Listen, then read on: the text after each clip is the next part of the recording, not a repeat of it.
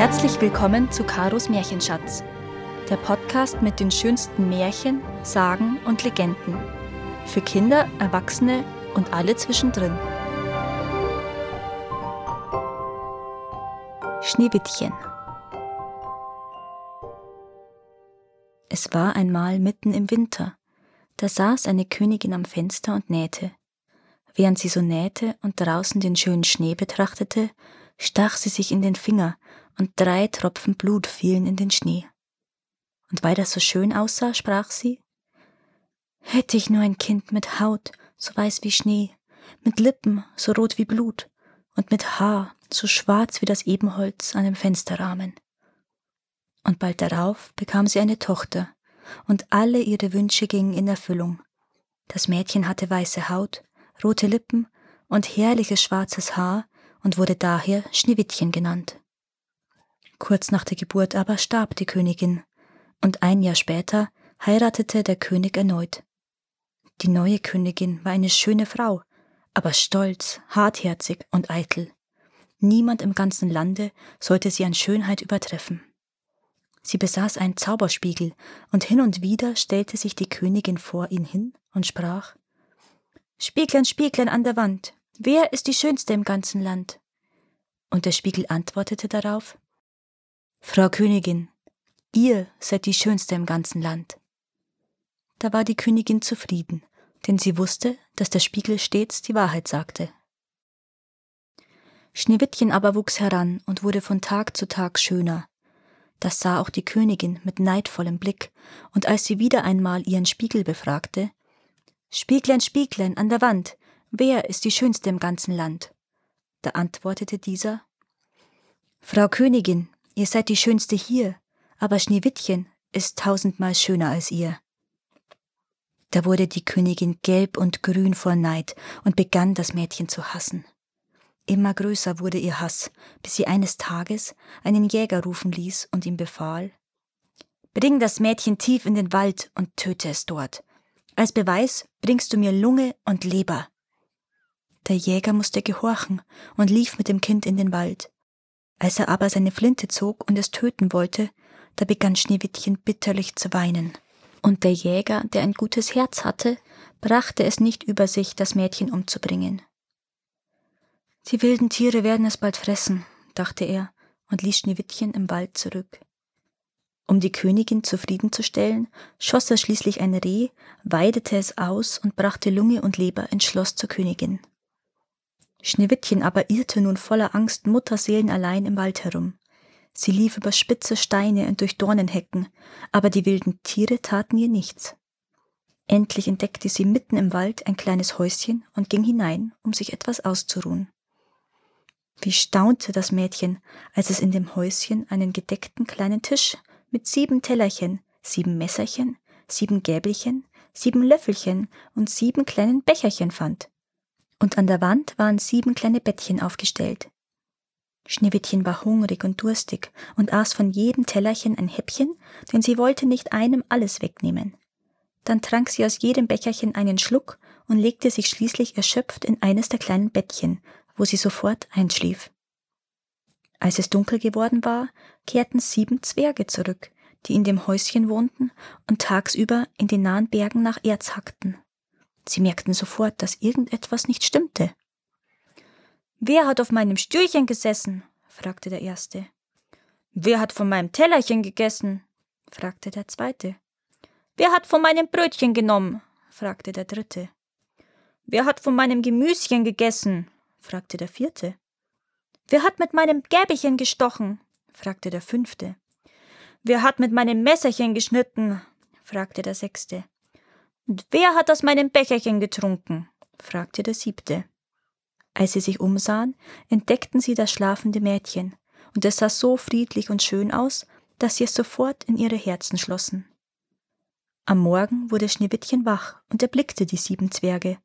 Sie erschrak fürchterlich, aber die Zwerge redeten ihr gut zu, und da erzählte das Kind, was passiert war. So bleib doch bei uns, schlugen die Zwerge vor.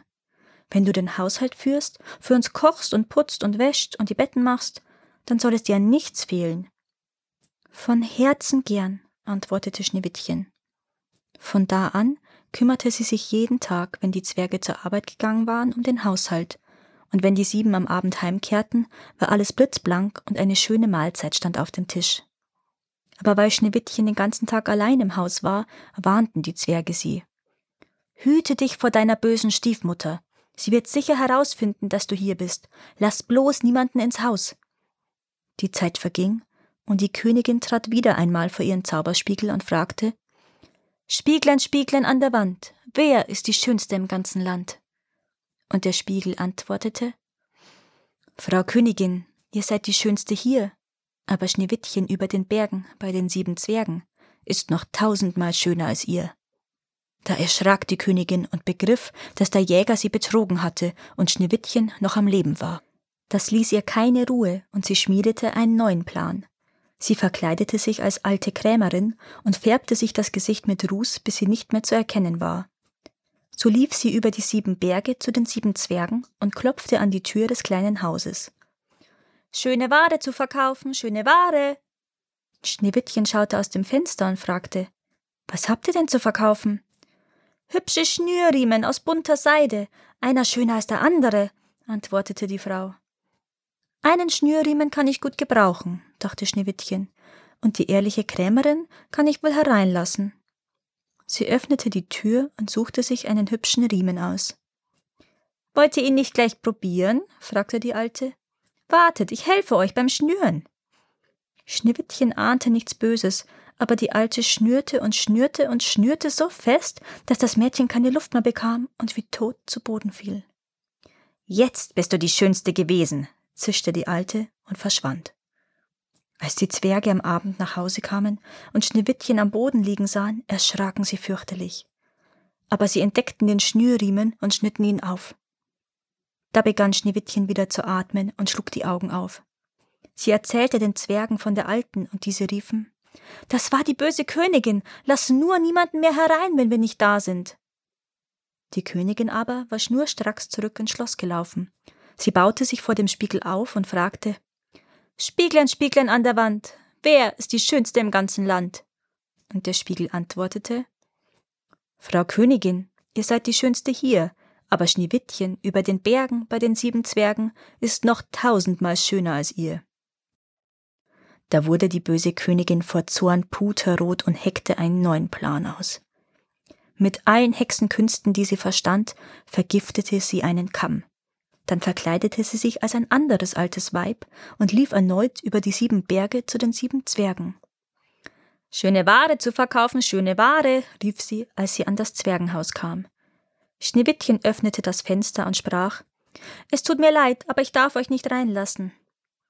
Aber das Anschauen wird dir wohl erlaubt sein, antwortete die Alte und zog den schönen Kamm hervor.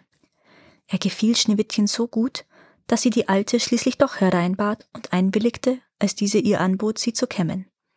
Sobald der Kamm aber ihren Kopf berührte, wirkte das Gift und Schneewittchen stürzte zu Boden.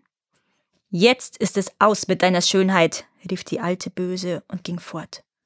Als die Zwerge nach Hause kamen und Schneewittchen wiederum leblos vorfanden, hatten sie gleich die Königin im Verdacht und suchten und suchten, bis sie den giftigen Kamm fanden. Als sie ihn herausgezogen hatten, wachte das Mädchen auf und erzählte, was passiert war. Abermals beschworen die Zwerge es, von nun an niemanden mehr hereinzulassen.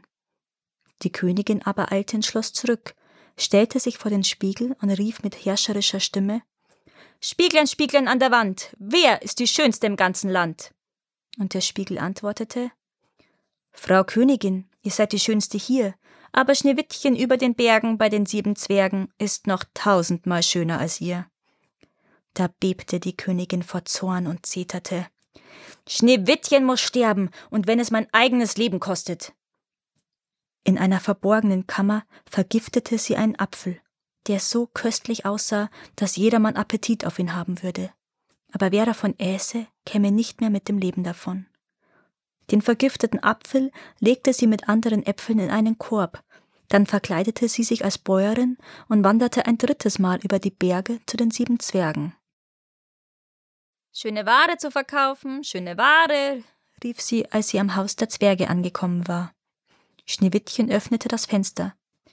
Es tut mir leid, aber ich darf nichts kaufen und niemanden hereinlassen, sagte sie.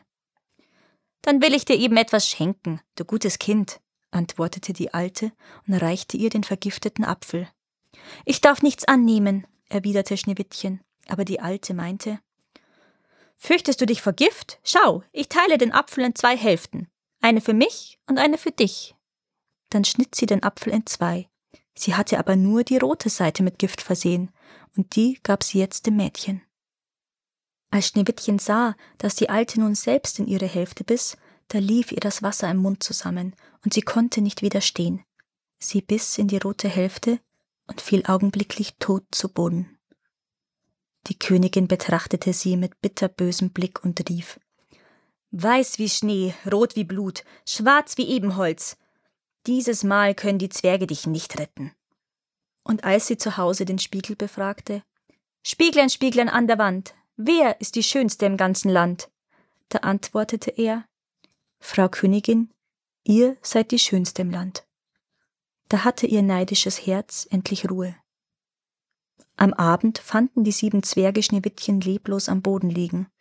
Sie atmete nicht mehr, und so sehr die Zwerge auch suchten, sie fanden nichts, wie sie das arme Mädchen retten könnten. Es blieb tot. Da weinten sie bitterlich, aber weil Schneewittchen so rosig und wunderschön aussah, brachten die Zwerge es nicht über sich, sie in der dunklen Erde zu begraben. Stattdessen fertigten sie einen gläsernen Sarg und legten Schneewittchen hinein. Dann schrieben sie mit goldenen Buchstaben darauf, dass in diesem Sarg eine Königstochter läge, und brachten ihn auf einen Berg.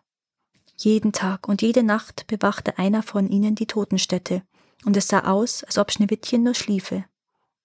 Es trug sich zu, dass ein Königssohn in dem Wald unterwegs war und den gläsernen Sarg entdeckte.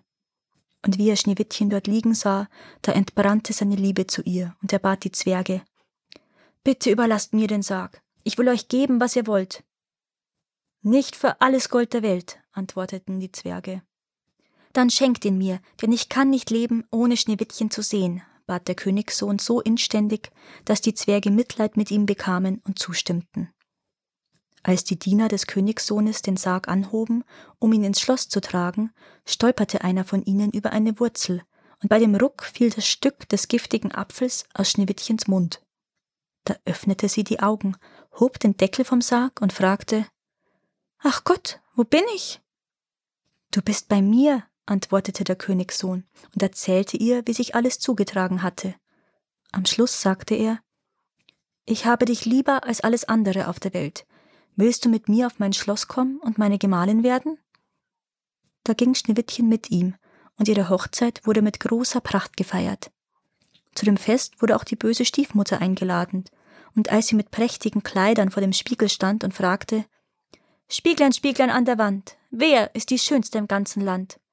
Da antwortete er Frau Königin, ihr seid die schönste hier, aber die junge Königin ist noch tausendmal schöner als ihr. Und als die erboste Königin auf das Hochzeitsfest kam, erkannte sie, dass die junge Königin niemand anderes war als Schneewittchen, und vor Angst und Schrecken erstarrte sie.